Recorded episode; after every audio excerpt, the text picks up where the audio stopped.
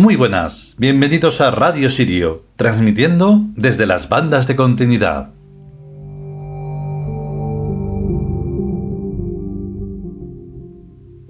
En lo que es la sección de la Biblioteca Tebana.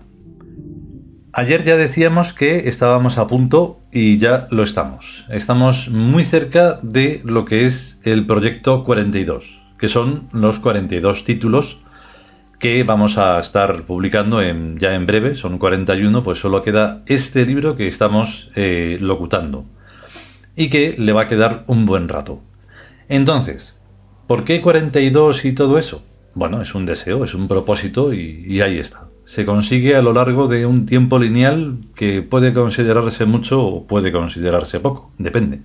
Depende de lo que se esté eh, tramando y contando en esos pedazos de libros, como este que estamos leyendo.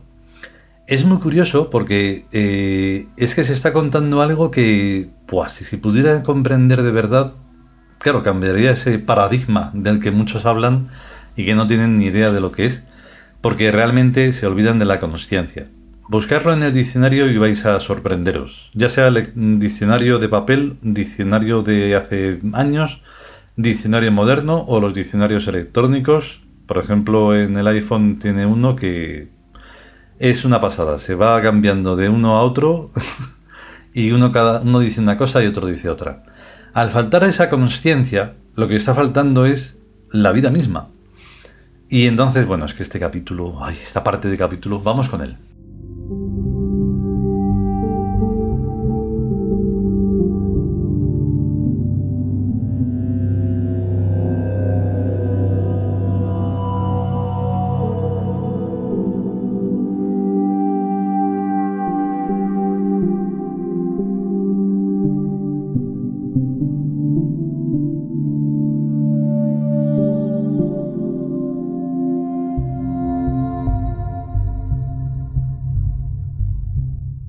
Nosotros los Tiud.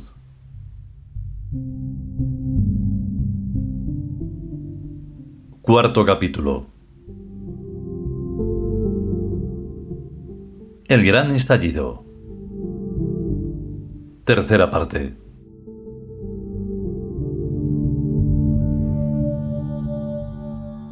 La invariable relación triangular paramétrica obliga o condena a las almas a permanecer prisioneras en un triángulo, del cual solo es posible salir por evolución hacia el tetraedro. Dicho en otras palabras, a lo que las condena es a permanecer encerradas en sendos cuerpos constituidos por conciencia, espacio y tiempo, de los cuales solo es posible salir por evolución hacia una forma metamental de estructura de la realidad.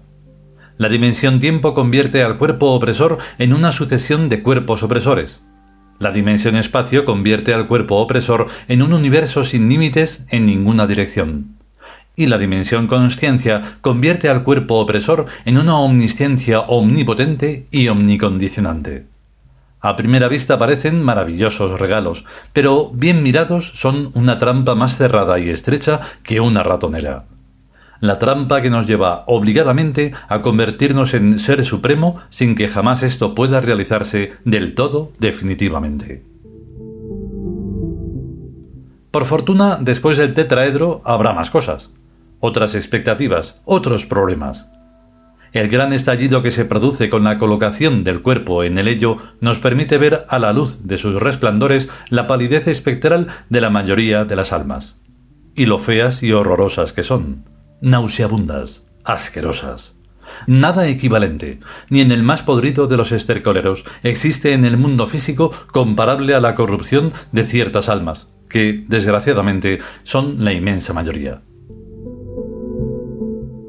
Tapujadas tras los cuerpos, exhalan un tufillo de fetidez típico en los cementerios de tumbas mal cerradas. Pero a la luz apocalíptica del neoplástico, la podredumbre está totalmente a la vista sin paliativos. Claro, es que esa gente nunca muere. Se les vienen muriendo los cuerpos desde hace incontables millones de años. Pero ellos son los mismos, generación tras generación.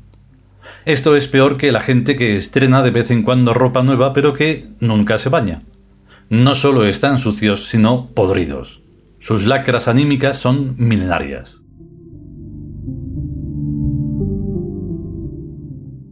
Era lógico y natural que el gran estallido tuviera que ser posterior a una densificación hasta niveles insoportables de la masa crítica de corrupción de las almas. Objetivamente considerada, una estructura corrupta es más compleja que una estructura sana. Hay en aquella una mayor densidad de formas de vida. El error está en creer que la vida debe ser densa. Totalmente al contrario. La vida es una etérea exuberancia, como puede verse en toda bella flor y planta que es casi puro diseño y agua. Una expansión por el espacio a través de una expansión por el tiempo y a la búsqueda de una expansión de la sensibilidad de la consciencia. Lo denso es sórdido, o tiende a serlo. Si los cuerpos no se murieran, cada ciudad tendería a tener miles de millones de habitantes en densidad creciente. Hay pues una tendencia gregaria en las almas que las llevaría, si pudieran, a meterse todas en un superátomo del tamaño de un protón o menos. A esa tendencia retrógrada debemos llamarla el mal y la muerte, porque es la tendencia contraria y contradictoria a la expansión estructural evolutiva del bien y la vida. La tendencia del mal es gregaria y uniforme, en busca del número máximo. La tendencia del bien es geométrica y funcional, en busca del número óptimo. Ambas tendencias se oponen mutuamente. El mal consume y desperdicia. El bien produce y utiliza. En el límite, el bien se va alejando paulatinamente hacia cielos cada vez más etéreos, y el mal se va densificando en torno a situaciones parasitarias que siempre terminan estallando. El número óptimo, que es lo que produce los grandes estallidos que desbaratan al mal, están triunfando por doquier, tanto en la tabla periódica de elementos como en los mundos biológicos, mentales y espirituales. Este es un concepto muy fácil de intuir y, por lo que se ve, muy difícil de aplicar.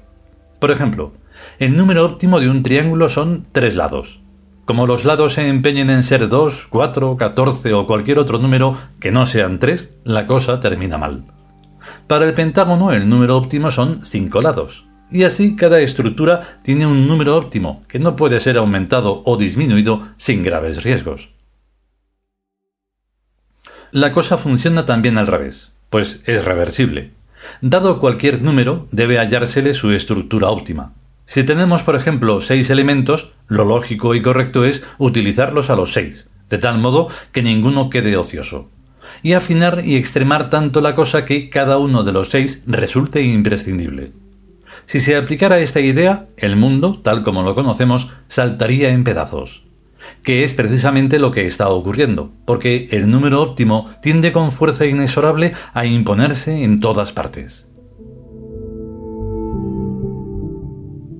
El hecho de que algo tenga que estallar y saltar en pedazos denuncia la existencia previa de un error de formación en la estructura condenada. Luego es posible equivocarse. La opción al error revela a su vez que el sistema general en que vivimos no es cerrado e indubitable, único posible y único perfecto, sino que admite una gama de variaciones, en principio todas fiables, pero susceptibles de acierto o desacierto respecto a una pauta o sea, sometidas a un test de sensibilidad.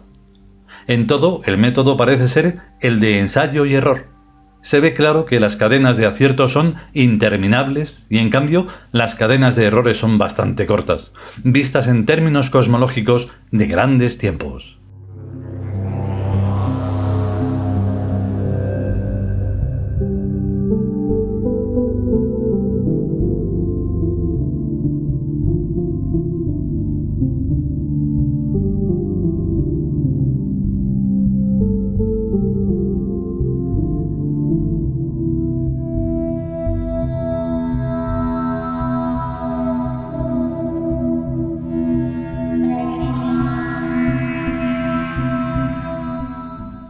Y hasta aquí esta tercera parte del cuarto capítulo, el gran estallido de nosotros los Tiud.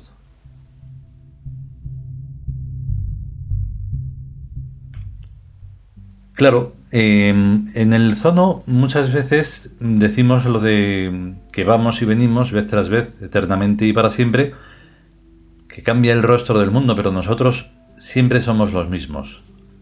Ahora ya esa visión por lo que es mi propio comprender, ha cambiado porque hay dos formas de ser eh, los mismos. Y entonces se trata de ser los mismos pero evolucionados. Porque si no, somos, se puede ser los mismos pero podridos. De una podredumbre que no hay ningún tipo de límite hacia abajo, claro.